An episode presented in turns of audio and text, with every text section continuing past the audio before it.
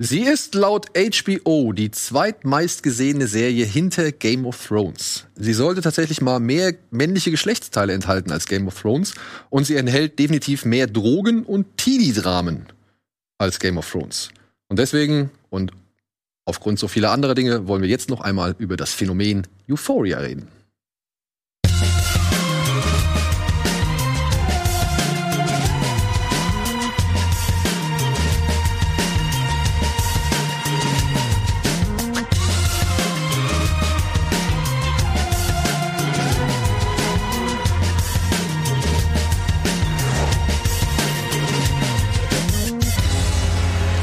Einen wunderschönen guten Tag und herzlich willkommen zu einer neuen Folge Bada Binge. Und ja, wir haben es lange angekündigt, wir wurden oft gefragt, wann sprechen wir endlich mal darüber. Und jetzt ist es endlich soweit. Wir reden heute über Euphoria, über die erste Staffel, über die zweite Staffel und über die beiden, sagt man dazu, Corona-Specials? Ja, ne? Mhm. Ich weiß nicht, ob das der offizielle Titel war. Ne? Ja, ich glaube, das hieß irgendwie Holiday Special oder so, ne? Oder, oder über die beiden Holiday Specials. Corona Holiday. Ja. Irgendwie und das mache ich natürlich nicht alleine, sondern ich habe mir hier wirklich fantastische Unterstützung hinzugeholt. Zum einen haben wir hier Lisa von Moviepilot, war jetzt schon ein paar Mal bei uns gewesen. Und erstmals mit dabei haben wir Bea von Kino.de. Bea haben Antje, äh, Antje wollte ich sagen, Alvin und ich in, äh, ja, in Amerika kennengelernt, beziehungsweise als wir auf der Star Wars Celebration waren, da gehörte sie mit zum deutschen Team, kann man das so sagen? Ja. Ja. ja. Sie gehört mit zum deutschen Team und wir haben äh, direkt auf Anhieb über sehr viel ja, Filme, Serien und alles mögliche andere genördet und gequatscht. Und da haben wir uns gedacht, geil. Gut. Holen wir es mal hinzu. Beziehungsweise hast du dich, glaube ich, selbst für The Boys äh, so ein bisschen angemeldet, ne? Kann das sein? Also du hast mich gefragt, ob äh, ich da Lust drauf hätte. Vielleicht habe ich innerhalb einer Millisekunde geantwortet. Vielleicht auch nicht. Genau. Und ähnliches galt für Lisa, äh, die bei The Boys auch unbedingt dabei sein sollte. Aber warum reden wir jetzt über Euphoria? Ja, nee, wir reden über beides. Ja, wir werden heute zwei Folgen aufzeichnen. Jetzt geht es erstmal um Euphoria. Und das habe ich mir jetzt angeguckt innerhalb von ungefähr zehn Tagen. Ja, ich hatte damals die, die erste Staffel angefangen und wie es halt leider so ist, Asche auf mein Haupt. Ich weiß, ich bin scheiße. Ähm, ich habe die erste Staffel angefangen und kam halt nicht weiter. Ja, und habe dann irgendwann halt aufgehört und habe wieder was anderes geguckt oder musste was anderes gucken und bin nicht wieder zurück. Oder ich habe nicht wieder zurückgefunden. Und dann war Bertan, den ich hier auch begrüßen darf, bei uns zu Gast hey. und sagte, ey, wir müssen über Euphoria reden. Schreck, wir müssen über Euphoria reden. Und jedes Mal, wenn ich ihn irgendwo getroffen habe, hat er gesagt, ey, Schreck, wann reden wir über Euphoria? Dann habe ich gesagt, okay, alles klar, ich versuch's jetzt. Ich habe demnächst Urlaub, ich versuch's davor, damit ich dann meine Ruhe hab so. Ja. Und jetzt habe ich mir innerhalb von zehn Tagen habe ich mir die beiden Staffeln noch mal reingezogen plus die beiden Specials. Und Bertan, ich sag's dir hier offiziell, ich war wirklich down. Ich ich habe wirklich, ich habe fast dieselben Depressionen gefühlt wie die Menschen da, ähm, die ich da beobachten durfte. Und gleichzeitig, also ich habe dich wirklich echt, ich habe dich eine Zeit lang nicht gemocht. ja? weil, weil ich dachte so, ey, was ist das alles für ein Elend und so weiter. Und im Nachhinein muss ich jetzt aber sagen, vielen Dank dass du mich dazu genötigt hast, denn es war für mich eine der besten Serienerfahrungen seit langer Zeit.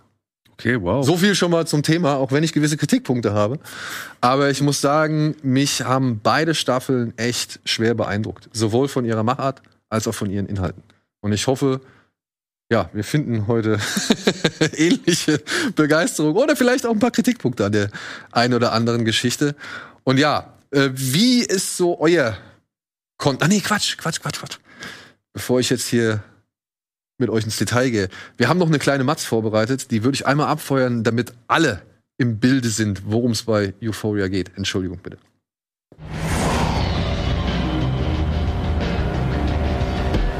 Durch die Krankheit ihres Vaters kommt Drew Bennett schon in jungen Jahren in Kontakt mit Drogen. Nach seinem Tod wird Drogenkonsum aller Art zu ihrem Coping-Mechanism.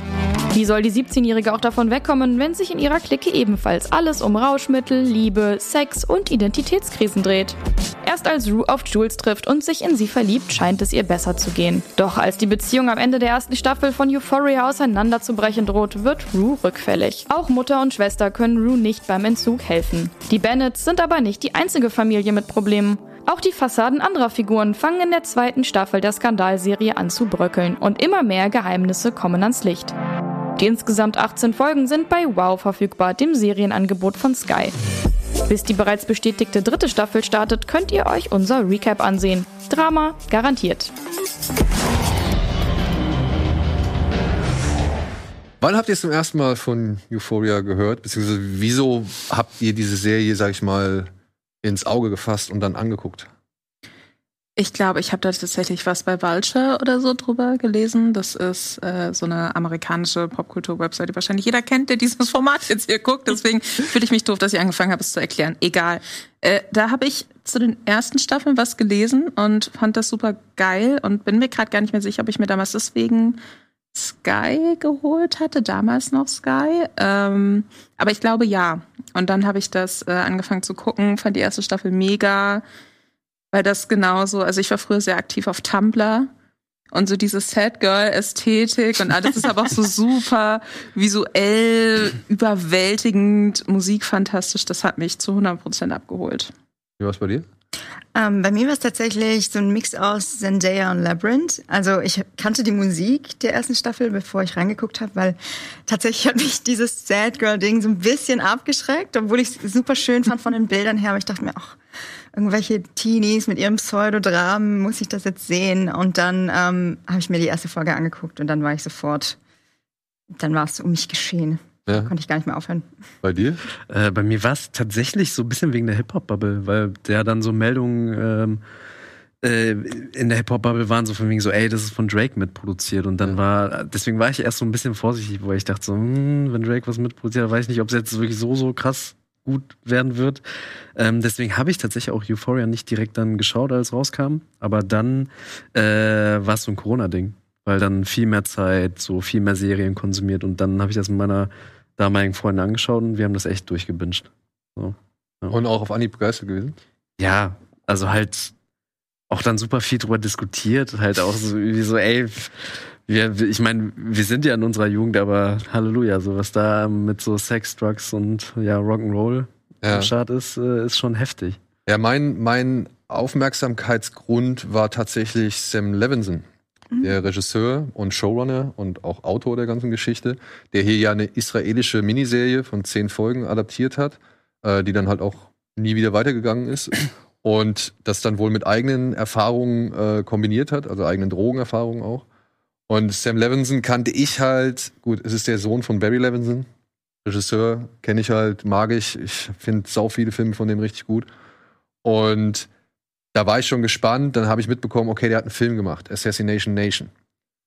Das ist halt schon Euphoria. Ja, auch aussieht wie Euphoria und da ist sogar dieselbe Mucke drin. Genau. Ja. Ist halt schon Euphoria als Film so gesehen. Ja, es ist halt noch ein bisschen drastischer, weil es da wirklich zum Aufstand kommt und, und man sie wirklich einen wütenden Mob sieht, wie er halt eben gegen die vier Mädels da, also die im Mittelpunkt stehen des Films, zu Felde zieht, die sich dann halt im Stile japanischer Revenge-Thriller und äh, Rape and Revenge-Filme äh, auch entsprechend kleiden und dann mit Waffen ausrüsten und dann halt gegen die ganzen, gegen den Mob da zu Felde ziehen.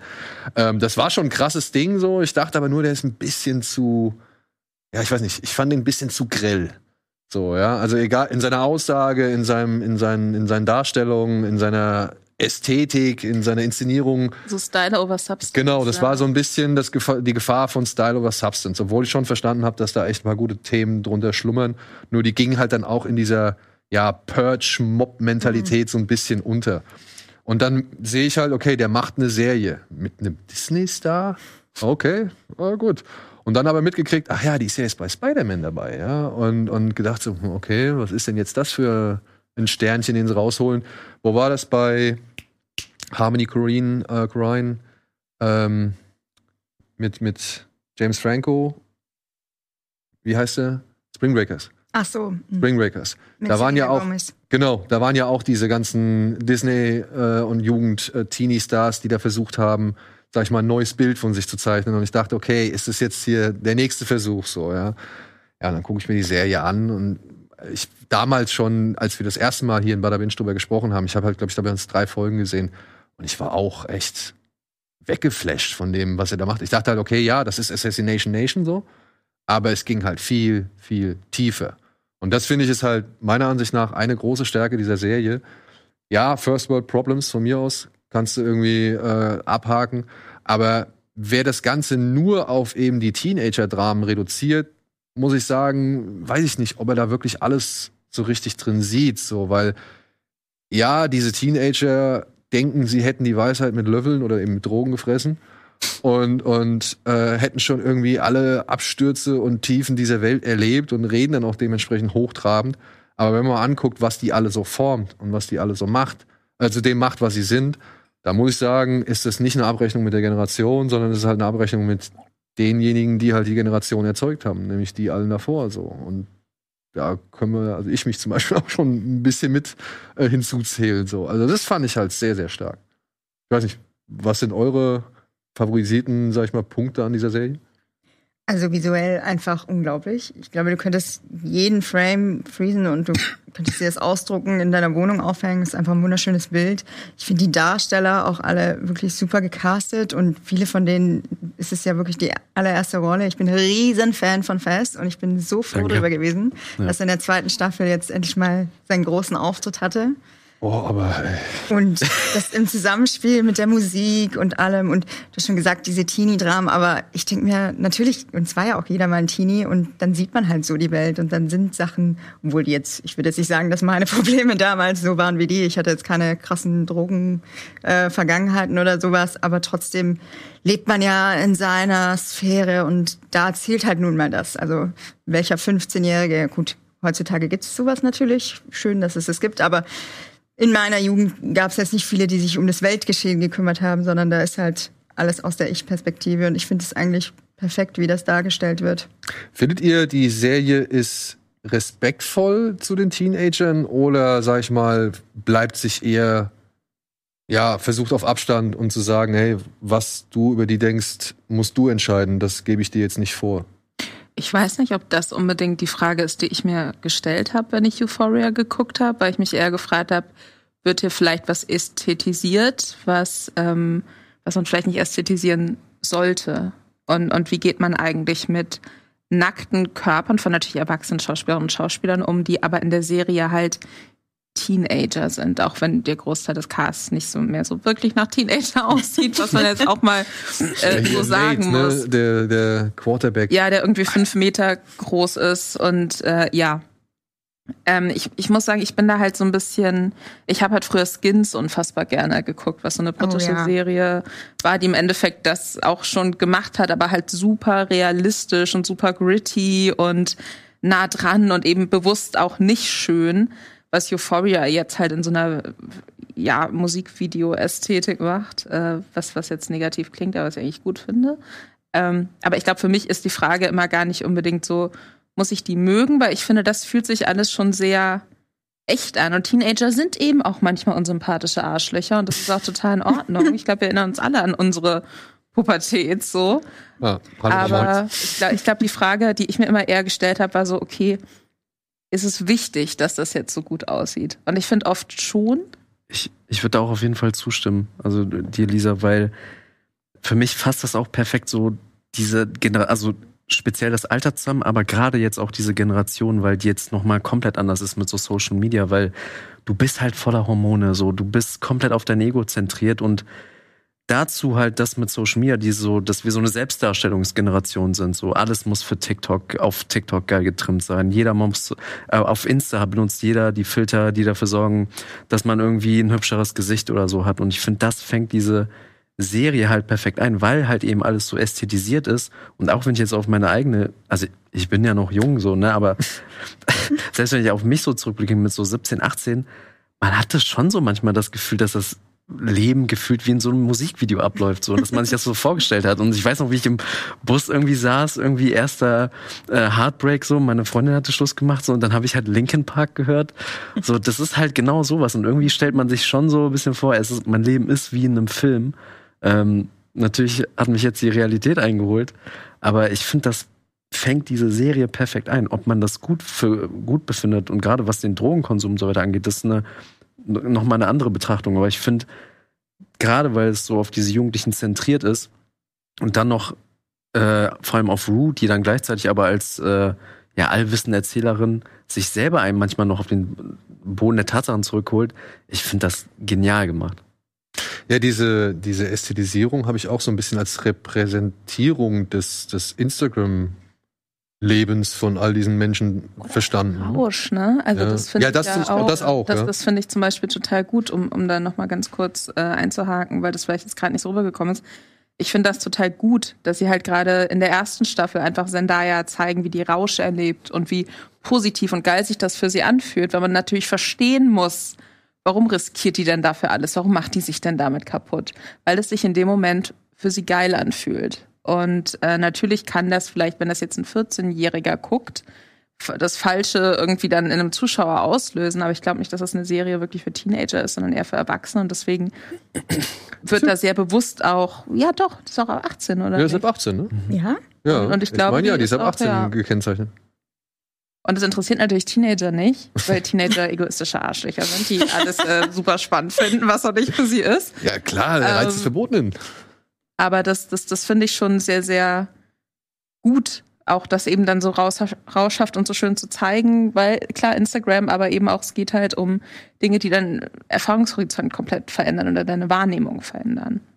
Ja, ich meine, die ist ja schon gut kritisiert worden aufgrund ihres Drogenkonsums, beziehungsweise wie der Drogenkonsum dargestellt worden ist. Das ist natürlich am Anfang vielleicht in der ersten Staffel auch noch leichter zu machen.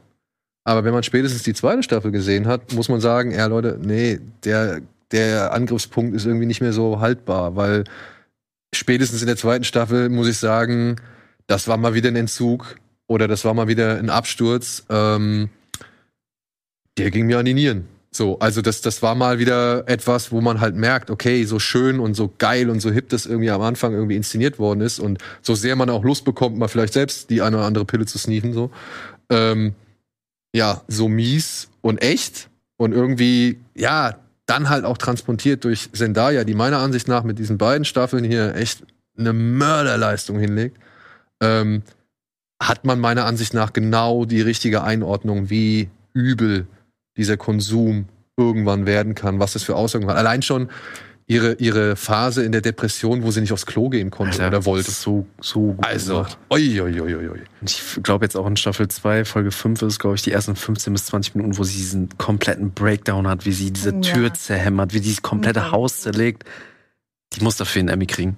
Ganz ehrlich. Also, Ah, einen hat sie schon bekommen, oder? Mhm. Ja, für die erste eins. Ja, aber nochmal dafür. Also Ich finde schon allein für ihre Special-Folge, die fand ich schon brillant, wie sie da einfach nur sitzen in dem Diner und sich unterhalten und sie da, ähm, ich glaube in einer Szene gegen Ende sitzt sie dann einmal kurz allein dort und ich fand es einfach, also ich, ich finde die eh, die ist einfach nur eine Göttin, die ist so wunderschön und dann so talentiert und dann wirkt sie auch noch, oder sie gibt sich zumindest sehr intelligent. Äh, ich finde, ich möchte die einfach überall sehen. Aber was ich bei, bei ihrer Darstellung halt auch immer so geil fand, also zum einen dieses, ja, eben das vollkommen entgegengesetzte Bild zu allen anderen Mädchen, die da zu sehen sind, die ja alle wirklich auf ihr Aussehen achten, die alle wirklich irgendwie äh, nach diesen ganzen Social-Media-Parametern irgendwie auch funktionieren dann auch, ähm, dass da halt so ein schöner Gegenentwurf zu war. Ich habe mich die ganze Zeit gefragt, ja, ähm, okay, scheint ihr Style zu sein. Die Auflösung ihres roten Kapuzenpullis hat mich bis ins Mark getroffen. Das fand ich eine ganz, ganz starke Szene, wo ich gedacht habe, ach, okay, jetzt verstehe ich's. Und ich hoffe, es ging euch ähnlich, weil ich dachte halt, bin ich jetzt doof und raff das erst jetzt so. So, und war halt so ein bisschen überrascht, dass ich dann jetzt erst ergriffen davon bin und nicht vorher irgendwie den Zusammenhang irgendwie gecheckt hatte. Aber offensichtlich war das so beabsichtigt, oder? Dass man das erst ganz zum Ende hin rafft, warum sie diesen roten Kapuzenpulli anhat, oder? Ähm, ich glaube auch. Ja. Also, weil die zweite Staffel hat sich ja dann auch noch mal bewusster so tiefer in ihre Psyche reingegraben. Ähm, vielleicht noch mal als Erklärung für die Leute, die die äh, Serie noch gar nicht gesehen haben. Also in der ersten Staffel erzählt uns Rue auch so ein bisschen was über alle anderen Charaktere. Wir kriegen so die ganzen Backstories mit von dem sehr großen, sehr interessanten Cast. Ähm, und sie führt einen da so ein bisschen durch.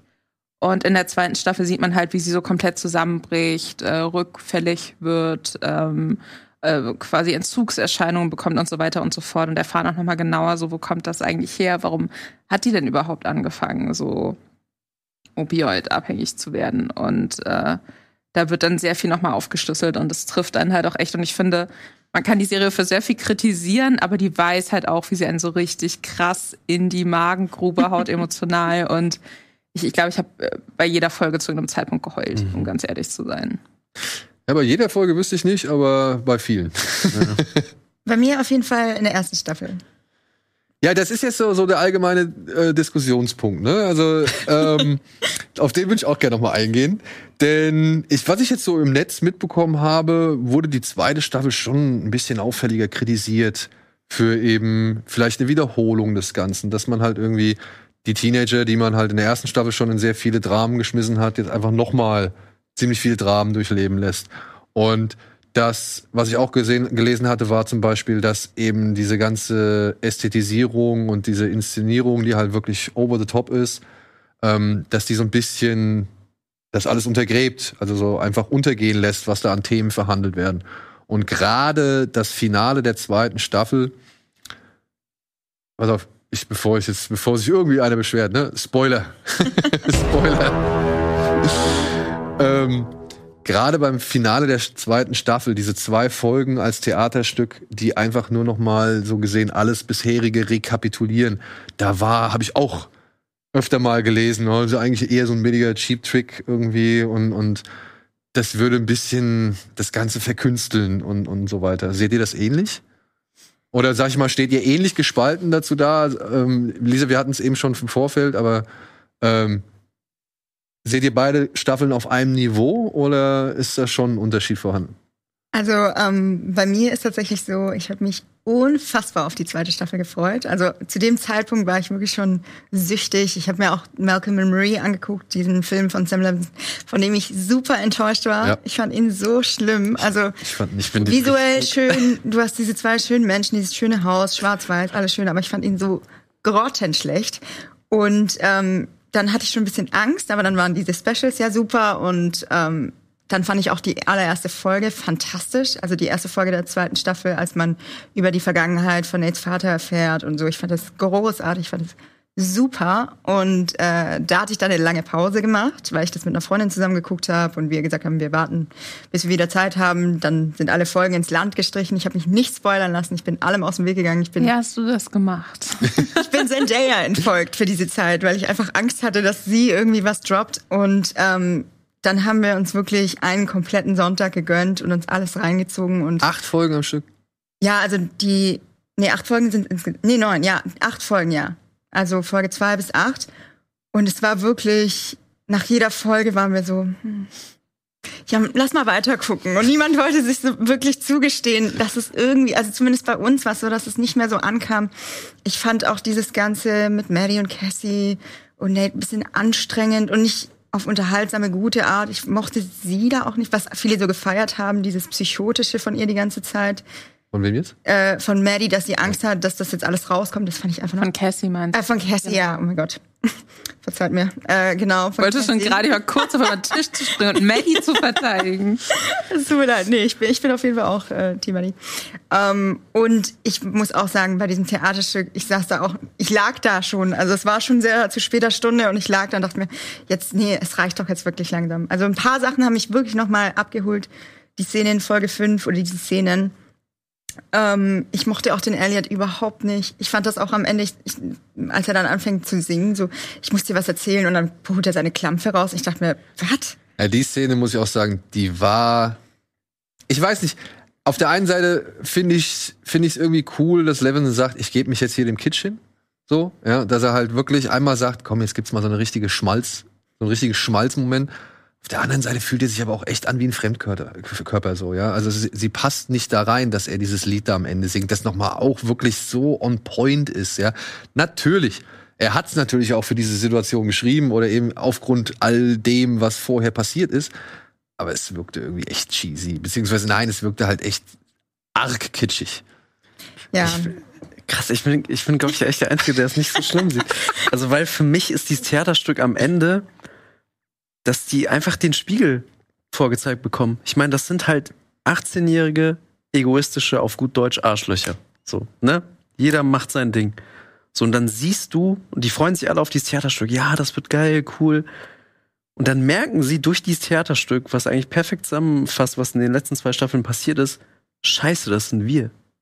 So, und ich finde auch, 18-Jährige so, gerade wenn sie das dann gezeigt bekommen, wie scheiße sie sich eigentlich benommen haben und das dann auch zu sehen, wie diese Leute nacheinander alle ausrasten, das war für mich ein pures Highlight. Ich fand das auch, ich fand das total schön inszeniert auch, dass man halt, Ja. äh, Das stimmt. ne, dieses Theaterstück wird von, von einer der ähm, Hauptfiguren, so Ruths ehemals bester Freundin inszeniert und ähm, die hat aber Schauspieler und Schauspielerinnen auf der Bühne.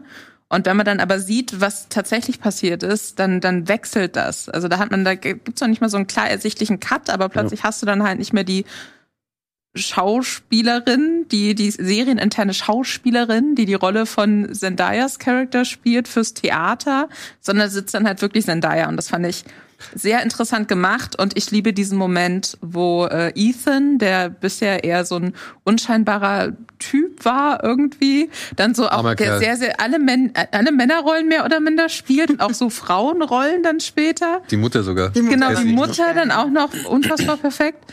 Und dann performt der äh, halt so einen Song und nimmt damit Nate, so den bösen, super toxischen Typ an der Schule, komplett auseinander.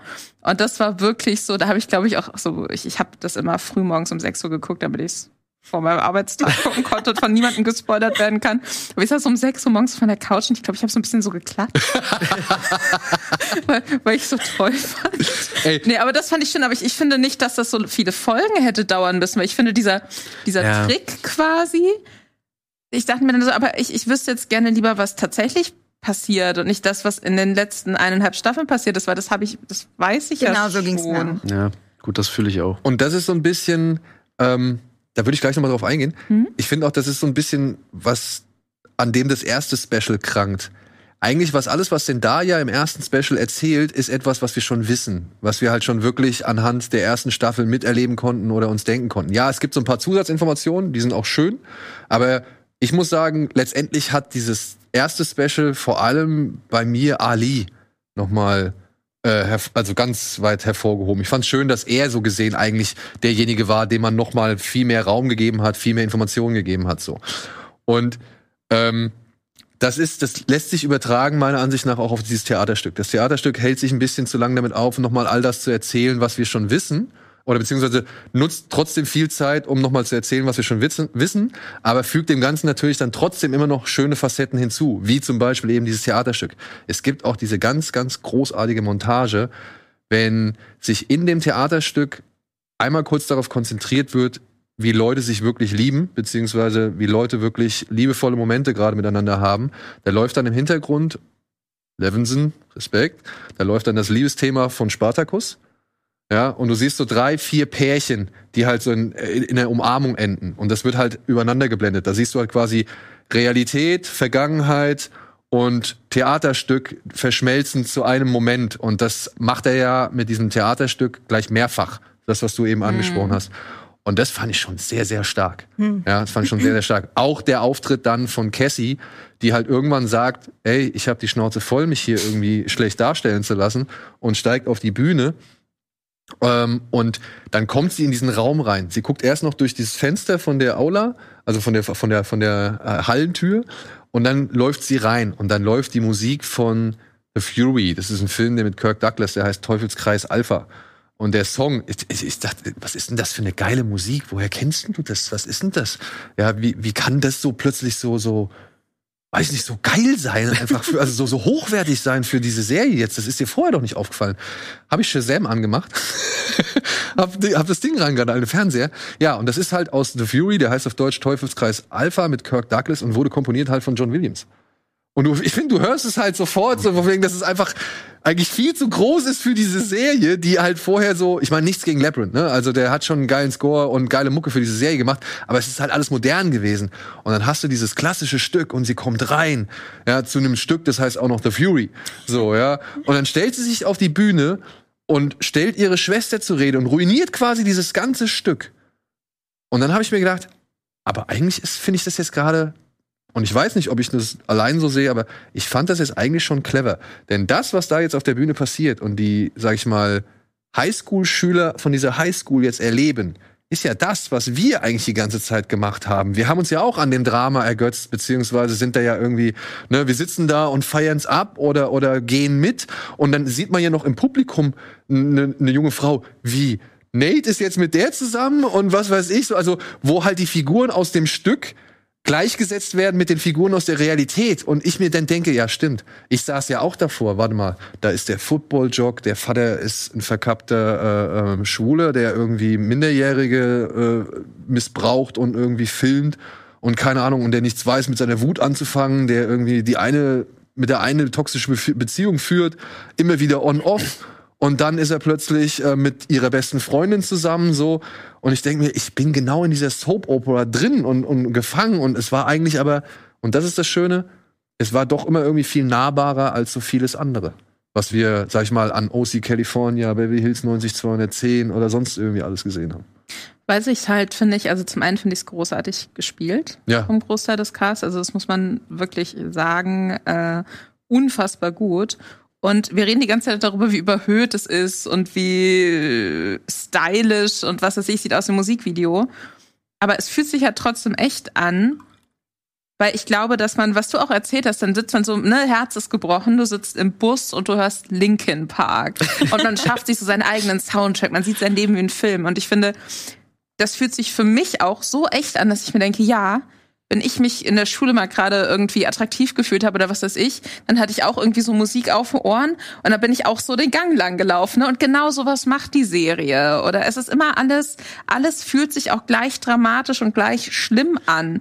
Weil, das, weil sich sowas anfühlt als, als junger Mensch. So, dann ist irgendwie meine, ich habe mich mit meiner Freundin gestritten. Für mich persönlich genauso schlimm wie, oh, meine, äh, meine Mitschülerin ist gerade wieder drogenrückfällig geworden. So, weil ich natürlich für mich als junger Mensch, noch nicht so als sehr junger Mensch natürlich dann im Fall der Serie, noch nicht so dieses habe, ja gut, aber vielleicht muss ich mich mal zusammenreißen, vielleicht geht's mir gerade nicht so schlimm. Und das fühlt sich auf seine, in seine Überdrehtheit so echt an, weil es so sich halt Teenager sein anfühlt, finde ich. Vor allem, also jetzt so ein- etwas auch gerade aus meinem eigenen Leben so, weil ich gerade eine Phase Nochmal hab, wo ich. Nee, ähm, weil ich finde, das ist nicht mal nur so ein jugendlichen Ding. Das ist einfach so, wenn der Hormonhaushalt komplett verrückt spielt. Weil ich date gerade eine, so ein bisschen länger jetzt auch, und ich merke so, okay, fuck, ich werde langsam richtig verknallt. Und es ist wirklich so, wie einfach das dann komplett deinen Alltag bestimmt. So, wenn das High ist richtig high, wenn irgendwas nicht läuft, ist es richtig beschissen. So, dann fühlt man sich kacke, dann si- sitze auch ich zu Hause und höre irgendwie ein bisschen melancholischere Musik.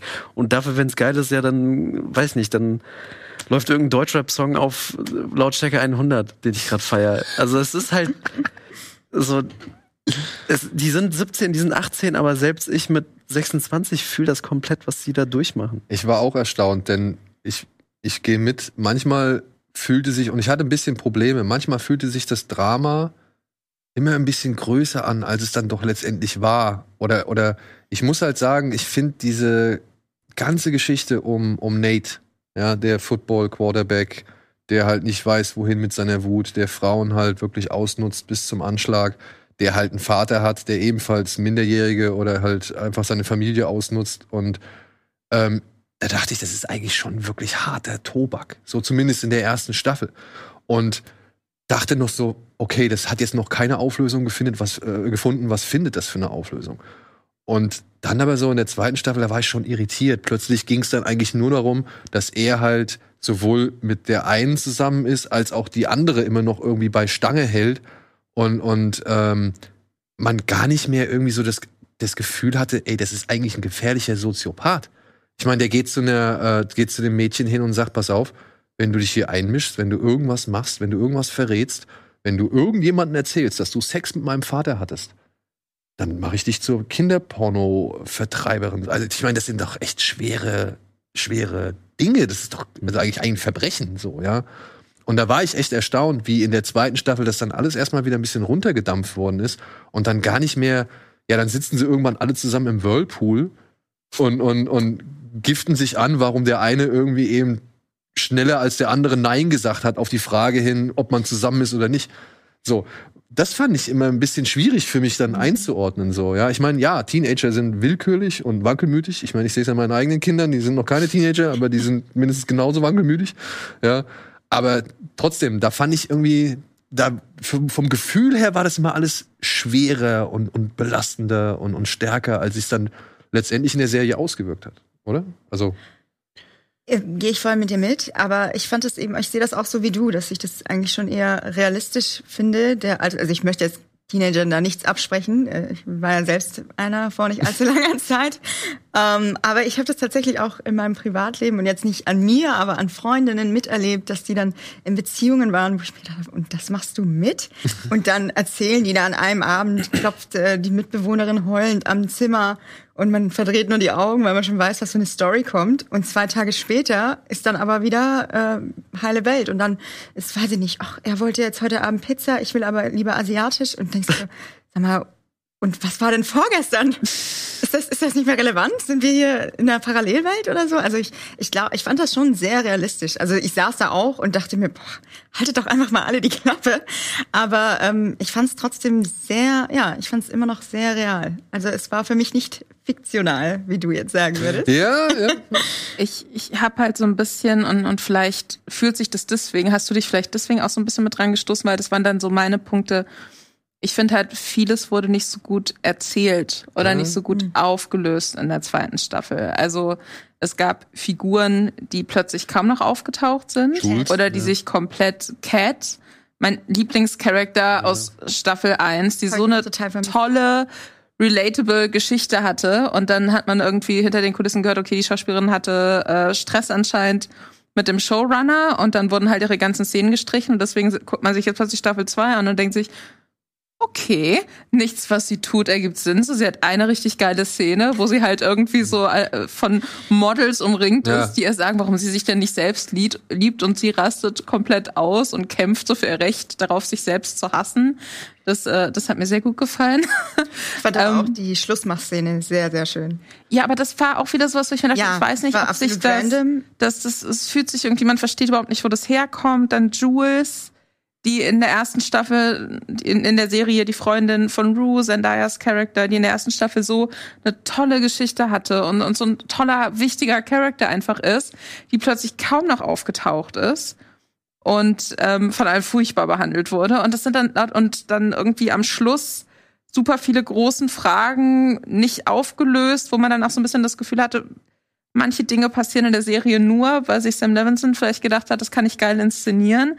Und es wirkt irgendwie dann geil in der Folge, aber sobald die Folge vorbei ist, hat er dann vergessen, dass das ja passiert ist und dass das ja eigentlich noch irgendwo hinführen muss. So wenn äh, Zendayas Figur äh, Drogen von, von einer Drogenbossin, die als extrem gefährlich eingeführt wird, äh, quasi übernimmt, ihr dann aber das Geld dafür nicht vorbeibringt, dann aus dem Haus von dieser Frau, äh, die sie als Zwangsprostituierte anscheinend, äh, ich fühle mich gerade, als würde ich hier so Plot von Riverdale vorlesen, so, als äh, Zwangsprostituierte vornehmlich äh, dann irgendwie weiter verkaufen möchte oder einsetzen möchte.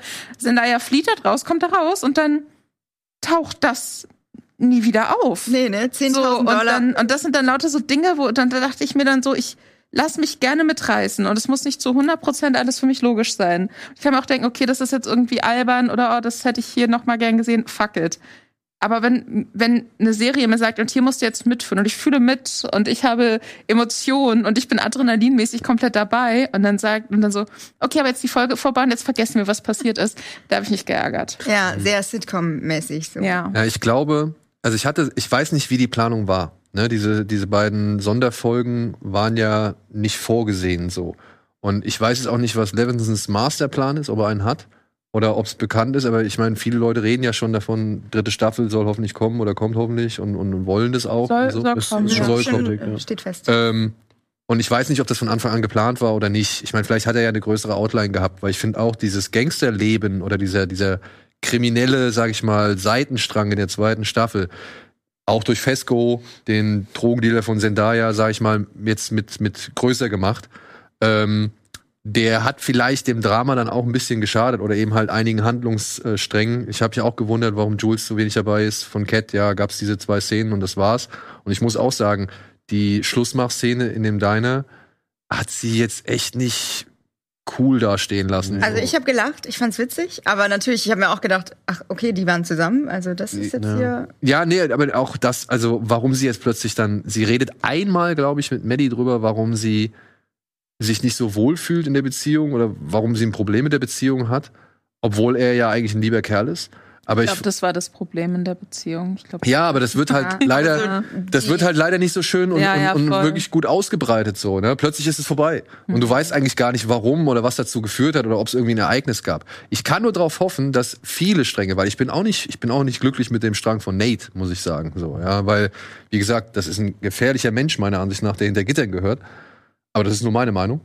Und das, was so dann halt in der zweiten Staffel mit äh, passiert, da muss ich sagen, nee, das ist mir, da, da wurde er ein bisschen auch wieder außen, außen vor gelassen. Er wurde irgendwie nicht richtig beachtet. Genau wie das, was du mit der Drogendealerin sagst. Das war schon eine, eine glückliche Fügung, denn sie greifen es ja noch einmal auf, wenn hier dieser junge Typ, dem er die Nase gebrochen hat, bei Fess auftaucht und sein Handy auf den Tisch legt, versucht ja, und da dachte ich, geil.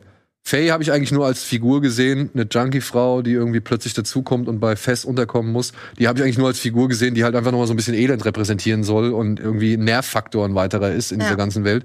Dass die sich dann dahin stellt und diesen cleveren Move bringt, von wegen, hey, hast du nicht gesagt, das ist diese Frau, die da und da wohnt, also diese, dass es Laurie ist so. Da habe ich mir gedacht, okay, vielleicht möchte er es damit so ein bisschen auflösen.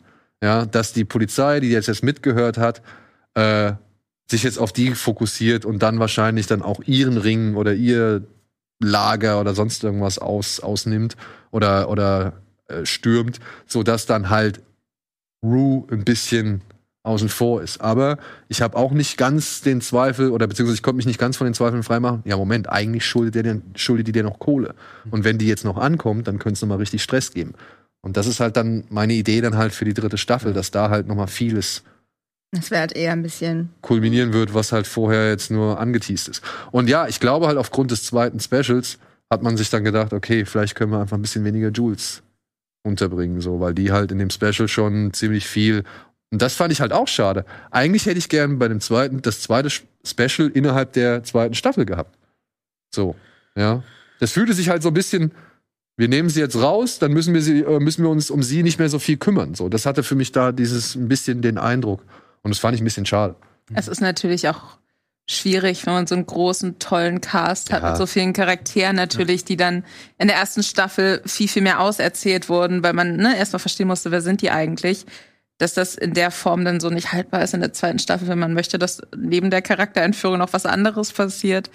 Das ist ja auch irgendwie klar. Und ich finde, es, es gab immer wieder auch tatsächlich mit diesem Maddie und Cassie-Drama, das da gab es für mich einfach so viele geile Meme-Momente, auch wenn Den ich ganz lange entkommen konnte. wo, keine Ahnung, Cassie, die dann unfassbar in Nate verliebt ist, der aber eigentlich in Maddie verliebt ist oder zumindest Maddie zurückhaben möchte, wenn die dann jeden Morgen um fünf aufsteht, um sich fertig zu machen Stimmt, und stundenlang diese- Alter, irgendwie ey. Peeling und Haare, wo, wo- wo ich das Gefühl hatte, okay, es gab vielleicht auch in meinem Leben schon Situationen irgendwie, wo ich mir dachte, so, und jetzt muss ich mich drei Stunden lang darauf vorbereiten, jemanden für zehn Minuten zu sehen.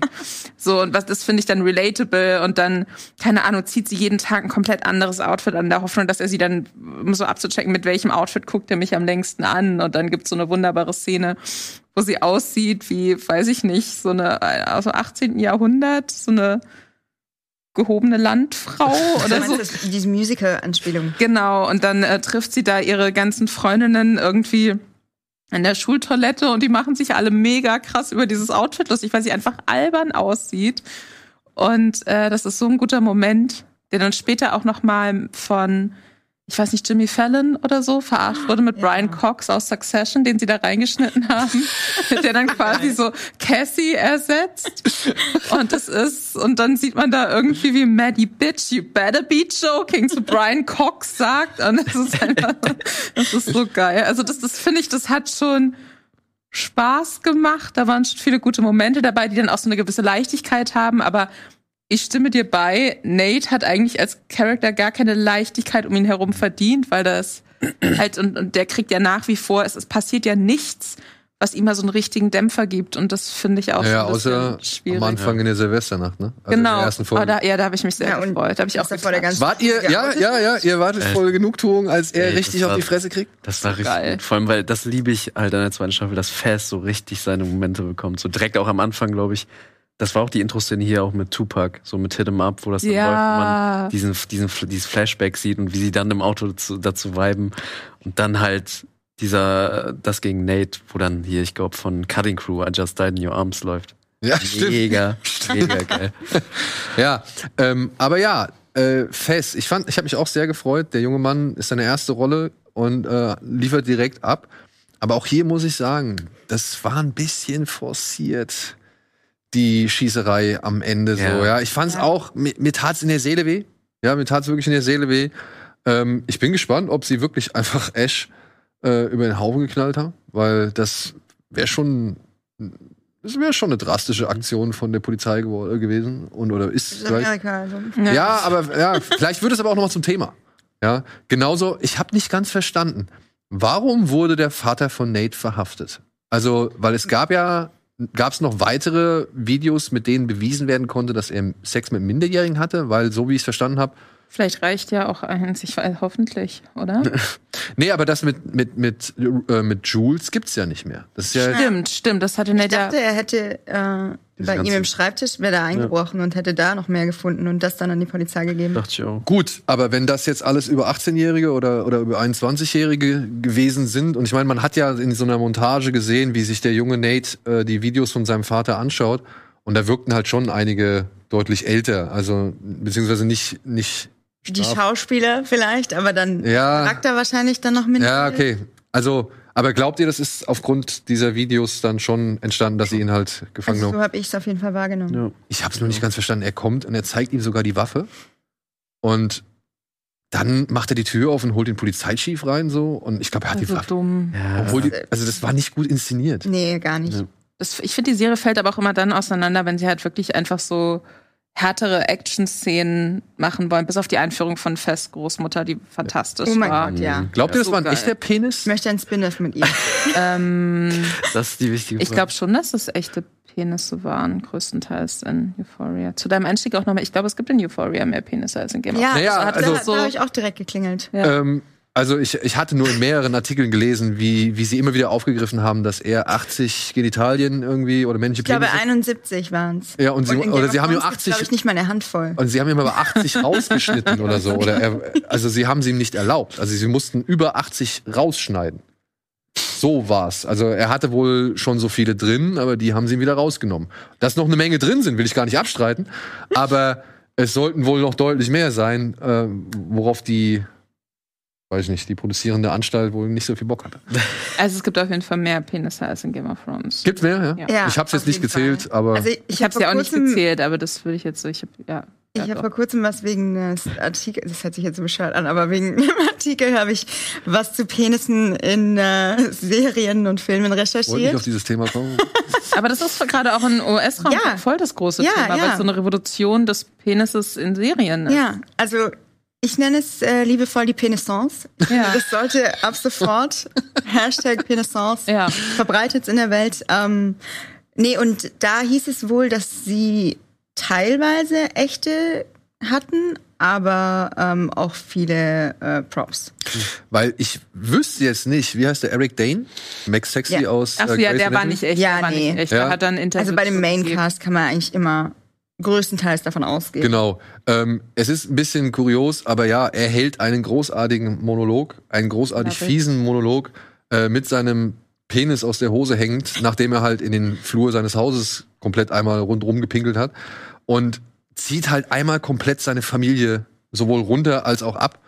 Ähm, auch ein großartiger Moment. Und das ist immer so das Ding, ne? Für jeden irgendwie misslungenen Moment, den die zweite Staffel oder auch vielleicht die erste Staffel schon hat, gibt es aber mindestens einen Moment, der ist so, so gut oder so groß oder so irgendwie faszinierend und geil gemacht, dass du da schon echt sehr problemlos über eben die Schwächen drüber hinwegsehen kannst. Und ich muss sagen, dieser Auftritt von ihm, wie er halt einmal mit der Familie abrechnet, so, ähm, ich fand den cool. Ich fand, es war halt auch mal eine mutige Herangehensweise, so an die Familie oder die Institution Familie anzugreifen. Auf der anderen Seite muss ich sagen, er ist aber auch schon ein Arschloch, dass er da irgendwie so gar nichts bei sich sieht. Ja, also äh, ich meine, jetzt letztendlich haben wir durch die Serie erfahren, er hasst seinen Sohn, weil er der Grund dafür ist, dass er nicht mit seinem damaligen Freund weiterhin eine Beziehung führen konnte. Oder halt seinen besten äh, Freund und gleichzeitig Liebhaber irgendwie ziehen lassen musste. Boah, das, ich fand das auch so stark. Ich Ja. liebe das auch, wie dann sein ältesten Sohn irgendwie so von wegen, guck mich nicht so an, als wäre ich krank. Ich weiß ganz genau, was du dir auf Pornhub angeguckt hast. Und es eskaliert halt immer so weiter. Und man, ich finde, man sitzt so vorm Fernseher und ist so, ich weiß, ich habe keine Ahnung, was in den nächsten zwei Sekunden passiert. Das kann alles passieren. Das fand ich wirklich, ja, so mega. Ja. Äh, wo wir jetzt schon bei großartigen Momenten sind, was sind denn, ich meine, es ist schwer innerhalb von zwei Staffeln, die halt auch so viel zu bieten hatten. Was ist für euch so ein Moment, wo ihr sagt, boah, richtig geil. Mein Magic Moment. Oh, Ich glaube, für mich war es jetzt wirklich Eric Dane in der zweiten Staffel, obwohl ich jetzt gesagt habe, dass ich die zweite Staffel nicht so gut fand wie die erste. Aber dass Zendaya fantastisch ist, das ist so für mich gegeben, äh, weil ich sie einfach vergöttere. Aber ähm, Eric Dane hat mich einfach so überrascht. Und äh, dadurch, dass man in der ersten Folge schon diese Vorgeschichte erfahren hat, was ich nicht ganz so gut finde, weil es immer so ein bisschen einen auf, okay, jemand ist ein schlechter Mensch, aber deswegen und deswegen und deswegen können wir das entschuldigen. Ähm, was ich nicht so empfinde, aber ich, ich fand das schon echt unfassbar gut. Also da ging mir die Kinnlade runter und, ich, und es hat einfach nicht aufgehört. Ja, also ich fand es jetzt auch nicht so entschuldigend für ihn, so, sondern einfach nur noch mal unterstrichen, was er jetzt endlich eigentlich klar macht oder was er jetzt eigentlich endlich so akzeptiert, was er für ein Charakter ist. Ich meine, wir wussten schon vorher, dass er problematisch ist und, und, und ja, schon sehr krasser Karrierist oder, oder ich weiß nicht, das ist, ob das überhaupt noch die richtige Bezeichnung ist, aber halt so mein Ziel, ich nehme es um jeden Preis. So. Also wirklich so, so ein richtig ruchloser Mensch, ja. Und ja, so als, als Entschuldigung empfand ich das nicht. Aber ich fand es schon als schöne Genugtuung zu sehen, wie er halt einmal richtig vom Stapel ist. So. Kurioserweise. Bei dir? Mm, wie heißt nochmal Cassies Schwester? Lexi. Lexi. Alles, was mit Faz und Lexi zusammen Ja. passiert. So, ey, wo, wo die bei, ey, Auf die, der Party? die Stand by Me, also Ja. halt auf der Party dann plötzlich viben, wo die an Stand by Me auf der Couch zusammen hören und dazu viben. Und dann halt, äh, das dann auch bei der Theateraufführung, dass sie richtig kränkt, äh, dass er nicht da ist, während wir dann diesen Shootout parallel sehen. Ähm, Finde ich mega gut. Bei der Stand By Me-Szene musste ich weinen. Ja. Oh. Aber das ist halt in Kombination mit dem Film, ne? Also ich meine, ich fand das, ich fand das irgendwie, die gucken sich diesen Film an, ich liebe diesen Film über alles. Ich finde ihn wirklich großartig. Und dann, ja, fangen sie da an zu singen. Das war auch kitschig, aber das war cooler Ja. Kitsch. Das war cool. So, ja. Oder beziehungsweise das war so der Kitsch, mit dem ich halt mehr relaten konnte. Den beiden zusammen hat man auch einfach so gern zugesehen. Also ich fand das so ein überraschend schönes Paar, dass man auch gar nicht so jetzt, also ich hätte die niemals zusammengesetzt und dann passiert es da auf einmal und ich dachte mir, oh ja, bitte mehr davon. Obwohl ich selber gar nicht so der Lexi-Fan bin. Kam in der ersten Staffel auch relativ kurz. Vielleicht, das ist vielleicht auch so ein Grund, ne? In der ersten Staffel war sie ja nur so eine Randerscheinung. In der zweiten Staffel hat sie dann genau wie Fest einfach viel mehr Raum gekriegt, viel mehr Charakter gekriegt. Vielleicht hat man sich gesagt, okay, dadurch, dass die halt in der ersten Staffel so wenig aufgetaucht sind oder so wenig äh, zu sagen hatten, gönnt man ihnen jetzt hier halt den Auftritt. Das führt natürlich dazu, dass man halt auf die Ja, eine oder andere voll. Figur verzichten muss, ne? Ich finde es gerade so ein bisschen schwierig. Ich habe mich auf die Frage leider überhaupt nicht vorbereitet. ich finde, das ist voll die gemeine Frage. Warum? Ähm, aber wir reden jetzt nur über die zweite Staffel, ja? Nur Lieblingsmoment in der zweiten Staffel. Wieso? Gibt's so viele in der ersten? Ich finde Ja, schon. die ganze- also ich glaube, mein absoluter. Ich glaube, Ja, du kannst doch von beiden Staffeln, ne? Also- Okay, in der ersten Staffel, und das holt mich immer wieder ein, so dieser erste so richtige Moment, wo Rue so ein bisschen erzählt, wie das angefangen hat, auch mit ihrer Depression und mit ihren, mit ihren Zwangsstörungen und so. Und dann Mhm. erzählt sie so das, und ich glaube, das ist so zum Teil gegengeschnitten, wie während sie so durchschwankt durch so eine Clubsituation. Das ist unfassbar. Damit hatte mich die Serie sofort. Das fand ich ganz, ganz toll. Ähm, in der zweiten Staffel gibt es zwei Sachen. Das ist einmal diese Cat-Selbstliebe-Szene. So, ich liebe die. Lieb dich selbst. Unfassbar. Und dann gibt es, ich glaube, das ist der Beginn von einer Folge, ähm, wo quasi man Jules und Rue sieht, wie sie in so, wie sie quasi so äh, berühmte Gemälde, Kunstwerke ja. von Liebenden Ja. nachstellen. Und das ist so aufwendig und toll und schön gemacht und es passiert währenddessen eigentlich gar nichts. Aber man sieht einfach die, wie so die ikonischen Liebenden, die so alles überstrahlen. Und das war, fand ich so visuell so, so schön. Da denke ich oft noch dran. Ja, das, äh, das ist, das ist auch so, das fand ich so krass, wie beiläufig so geile Sachen in diese Serie mit eingeflochten wurden. Ein Moment, den ich aus der ersten Staffel sehr mag, oder eine Sequenz, die ich aus der ersten Staffel sehr mag, ist wenn sie halt im Stile einer 90er Jahre Detektivserie Oh ja. äh, versucht ja. zu ergründen, was da wirklich war äh, zwischen Nate und Jules und beziehungsweise was da alles irgendwie sein kann, warum die Sachen so passiert sind. Das fand ich so gut, weil es ist so getreu zum Ding. Es, es wechselt ja auch kurz das Bildformat und, und auch die, die, das Grading ist ein anderes. Ja, es ist viel grisseliger. Und sie bleibt ja die ganze Zeit in diesem Duktus, während dann zum Beispiel Fest, glaube ich, seine Oma irgendwie sauber macht oder so, ja. Ey, das fand ich, das fand ich auch einen geilen Moment. Und ich muss sagen, ein Moment, der mich halt wirklich, wirklich beeindruckt hat, und es ist so, äh, es ist erstaunlich, also es erstaunt mich selbst, in einer, in einer, in zwei Staffeln, die so reich sind, an, an so geilen inszenatorischen, auch das Musical am Ende von Staffel 1, also, also die, die Musical-Nummer, ne? Also müssen wir uns ja nicht drüber unterhalten, was das für ein Aufwand gewesen sein muss und wie geil das, auch wie flüssig das wieder integriert wurde. Aber ein Moment, der mich wirklich echt berührt hat, gerührt hat und den ich einfach in seiner Schlichtheit dann auch einfach so geil war, ist in dem ersten Spezial, wenn Ali halt zu ihr sagt, der Gedanke daran, vielleicht ein guter Mensch zu sein, ist das, was mich versuchen lässt, einer zu werden. Oder weitermachen lässt, einer zu werden. Und wie er das, aus welcher Geschichte er das sagt und wie die Kamera halt einfach nur ihn in dem Moment ganz nah einfängt und wie ruhig er das erzählt. Und äh, dass dieser Satz dann halt später nochmal am Ende von Staffel 2, der letzte Satz ist, den Rue nochmal so den Zuschauer, das fand ich, das war wirklich mein Magic Moment. Also wirklich so klein er war und so unscheinbar er war, aber das fand ich einen so guten Satz, weil der gibt allen, die sich das angucken, irgendwie einen, einen kleinen Moment der, der vielleicht Aufrichtigkeit und Klarheit, aber halt auch in der Weisheit mit so, ja. Ähm, von wegen, egal wie scheiße es ist, es kann, du kannst es noch irgendwie versuchen, wenn du den hast, der gerade irgendwie die Sachen erzählt hat, die er erzählt hat, und dann halt so einen Spruch bringt, so, ja. Und ich fand es auch vorher schon von ihm so gut einge eingeleitet, wie er sagt, ja, was, reagierst du jetzt zynisch, weil es nicht groß genug klingt, zu einem anderen Spruch, den er gesagt hat. Und das finde ich, bringt sowohl die Figur von Ali wie halt auch eben diese ganze Folge so schön auf den Punkt. Und deswegen war das für mich auf jeden Fall äh, einer der besten Momente innerhalb dieser, was waren es, 18 Folgen? 18 Folgen. Ja. ja. Gut. Es gibt, glaube ich, noch ein bisschen was zu sagen, oder? Oder haben wir eigentlich irgendwas, oder fehlt euch noch was? Zum- Wolltet ihr noch irgendwas loswerden? Grande Finale dann. Es gab noch so einen, einen also was ich noch mal hervorheben möchte, ähm, ich fand es tatsächlich echt toll von der Serie, wie beiläufig und selbstverständlich sämtliche Sexualitäten und, und auch gerade die Figur von Jules.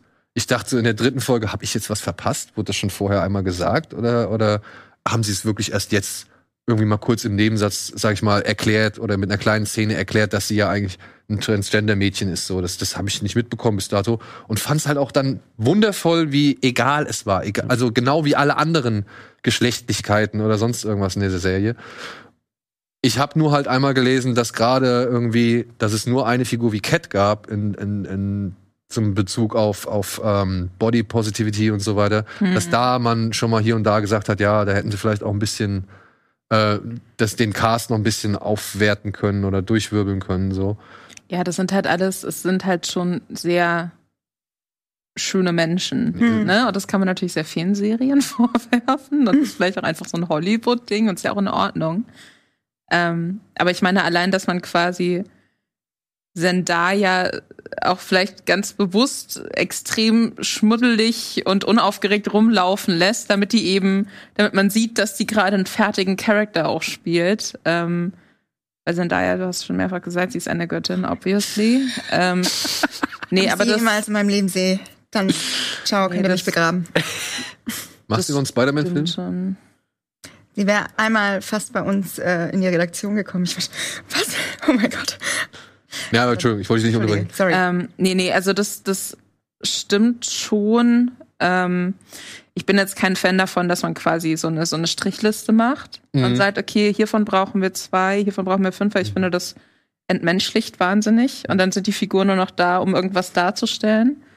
Äh, und, und ich muss auch sagen, ich, was du sagst, ich war dann auch total überrascht in Staffel 1 mit Juice. Ich dachte so, okay, geil, ich weiß nicht, wenn ich das letzte Mal was ähm, mit einer so eine so eine dann doch sehr mainstreamige Serie mit einer Transperson gesehen habe, wo nicht von Anfang an gesagt wurde, das ist die Transperson übrigens und deswegen ist sie traumatisiert, guckt sie bitte an und wir klopfen uns auf die Schulter, dass wir sie hier drin haben, so. Ja. Und das macht die Serie halt überhaupt nicht und das finde ich sehr sehr schön. Deswegen ähm, finde ich in dem Bereich, also ich, ich, glaube, viele waren deswegen enttäuscht, dass sie in Staffel 2 dann nicht so mhm. präsent war. Aber auch gerade bei diesem Jules Special, ähm, da äh, hat Hunter Schäfer, die, die Schauspielerin, auch äh, mitgeschrieben, tatsächlich mit ihrer eigenen Erfahrung. Und allein, dass es die Möglichkeit für sie gab, das so authentisch zu erzählen, das finde ich schon spricht das, dafür, dass es doch ganz cool gemacht wird eigentlich. Das muss ich auch sagen. Also gerade in dem zweiten Special, wie gesagt, das finde ich, ähm, fand ich wirklich, das hat man gemerkt, dass da jemand spricht, der weiß, wovon er redet und das wirklich auch in Worte kleidet, die man halt selbst als jemand, der halt wirklich überhaupt gar nichts mit diesen Gefühlen zu tun hat, dass man das versteht. So, ja. Also sie hat, das fand ich wirklich, wirklich gut. Man hat zum ersten Mal echt sehr viele Sachen verstehen können. Also ich habe vorher keinen, keinen Unterhaltungsprodukt in der Form gesehen oder erlebt, äh, was mir das Thema so nahe gebracht hat und so verständlich nahe gebracht hat. Äh, da auch nochmal echt Hut ab für so, ne? Also deswegen. Ich finde, du merkst der Serie auch einfach an, was natürlich eine krasse, ein krasses Commitment und Dedication von Sam Levinson ist, das so auch zu machen zu wollen und also wenn jemand sagt, okay, ich schreibe das Drehbuch, ich bin der Showrunner, ich bin Regisseur, wenn halt wirklich alles so aus einem Guss kommt, was auch schief gehen kann, so, gar keine Frage. Aber ich finde, da merkst du es einfach, was für ein. Er hat eine Vision und er macht es auch so. Und ob es mal gut ist, mal schlecht ist, darüber diskutieren wir ja gerade. Aber er ja. hat Mut. Aber er hat Mut, ja. Und er zieht's durch. Und das, finde ich, äh, ist etwas, das man nicht zu hoch bewerten kann. Ja. Gut. Ich danke euch herzlich für diese. Ey, mir fällt so, wirklich, mir fallen so viele Sachen jetzt äh, einfach so von ja. der Seele, über die ich alle reden wollte und die ich innegehalten habe. Ja, aber ich habe wirklich, ich hätte meiner Frau eigentlich so gerne noch irgendwie alles Mögliche erzählt, was ich da gesehen habe. Und dann hatte ich dann hatte ich aber auch Angst von wegen, nee, das kann ich ja nicht erzählen. Die, die, äh, die kriegt ja wirklich Schiss um unsere Tochter oder keine Ahnung was. Ich meine, ich habe schon Schiss um meine Tochter jetzt so, ja. Also deswegen.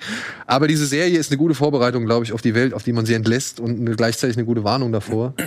Und äh, macht trotzdem irgendwo noch Hoffnung. Und ich bin gespannt, ob's, ja, was die dritte Staffel, ob die das Level halten kann. Wann sie vor allem auch kommt. Wann sie vor allem auch kommt, ja. Ich glaube in zwei Jahren auch wieder. Die machen wieder so eine lange Pause, weil Zendaya so dicht ist. Stimmt, die muss ja jetzt mal Dune drehen. Dichten Terminplan. dichten Terminplan. ja, die muss ja erstmal Dune drehen. Ja, genau. Aber da freuen wir uns auch drauf. Ja, also ich ja. oh ja.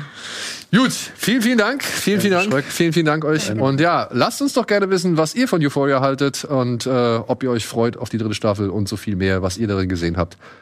Bin gespannt. Und bis dahin, haltet durch. Es wird alles gut. Tschüss.